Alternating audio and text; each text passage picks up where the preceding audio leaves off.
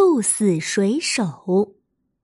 示意鹿猎取的对象多喻指政权，天下落在谁手里，指谁能取得政权或获取最终的胜利。出处：唐房玄龄等《晋书·石勒在记下。东晋元帝在位时。北方的领土都被少数民族统治着。到了公元三百一十九年，羯族人石勒在襄国建都，定国号为后赵。石勒出身十分贫苦，年轻时靠给人卖苦力、打短工维持生活。由于家中贫穷，石勒从小没有读过书，自然也就识不了几个字。但他自有过人的能力，他特别有见识。善于分析问题，尤其呀是在战斗中能够抓住胜败的关键，从而将取胜的主动权牢牢的掌握在自己手中。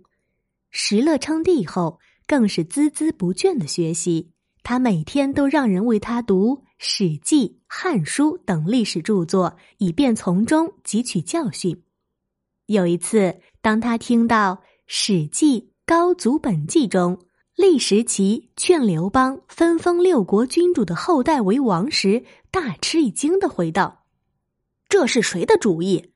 如果真这么办，刘邦非垮台不可，怎么还能称帝呢？”后来听到了刘邦采纳了张良的意见，没有去分封，他才长出一口气说：“唉，我说刘邦不会蠢到这种程度吗？”石勒还特别喜欢与众位大臣讨论历史人物的功过得失。在一次酒宴上，石勒问群臣：“你们认为我可以与过去的哪位帝王相比？”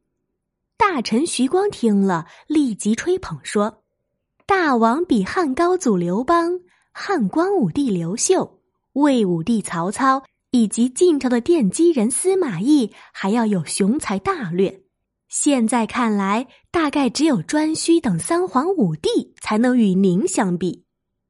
石勒听了徐光的话，端起酒杯，一仰头饮干满满一杯酒，哈哈大笑说：“人呐，最容易犯的错误是不能正确估价自己。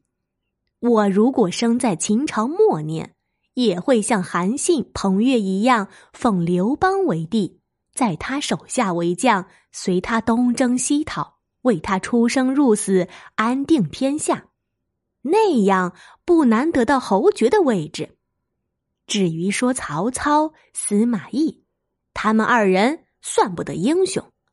大丈夫为人处事，应该像日月运行于天空，光明磊落，不遮不挡，让人有目共睹才行。哪能像他们两人那样奸诈狡猾，从人家孤儿寡母手中夺取天下呢？石勒说的慷慨激昂，一发不可止。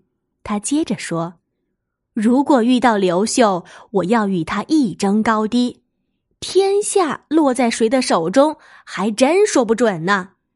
至于三皇五帝，他们可比我强多了。”我怎么敢与他们相比呢？今天的学习就先到这儿了，欢迎关注和分享，我们下期见。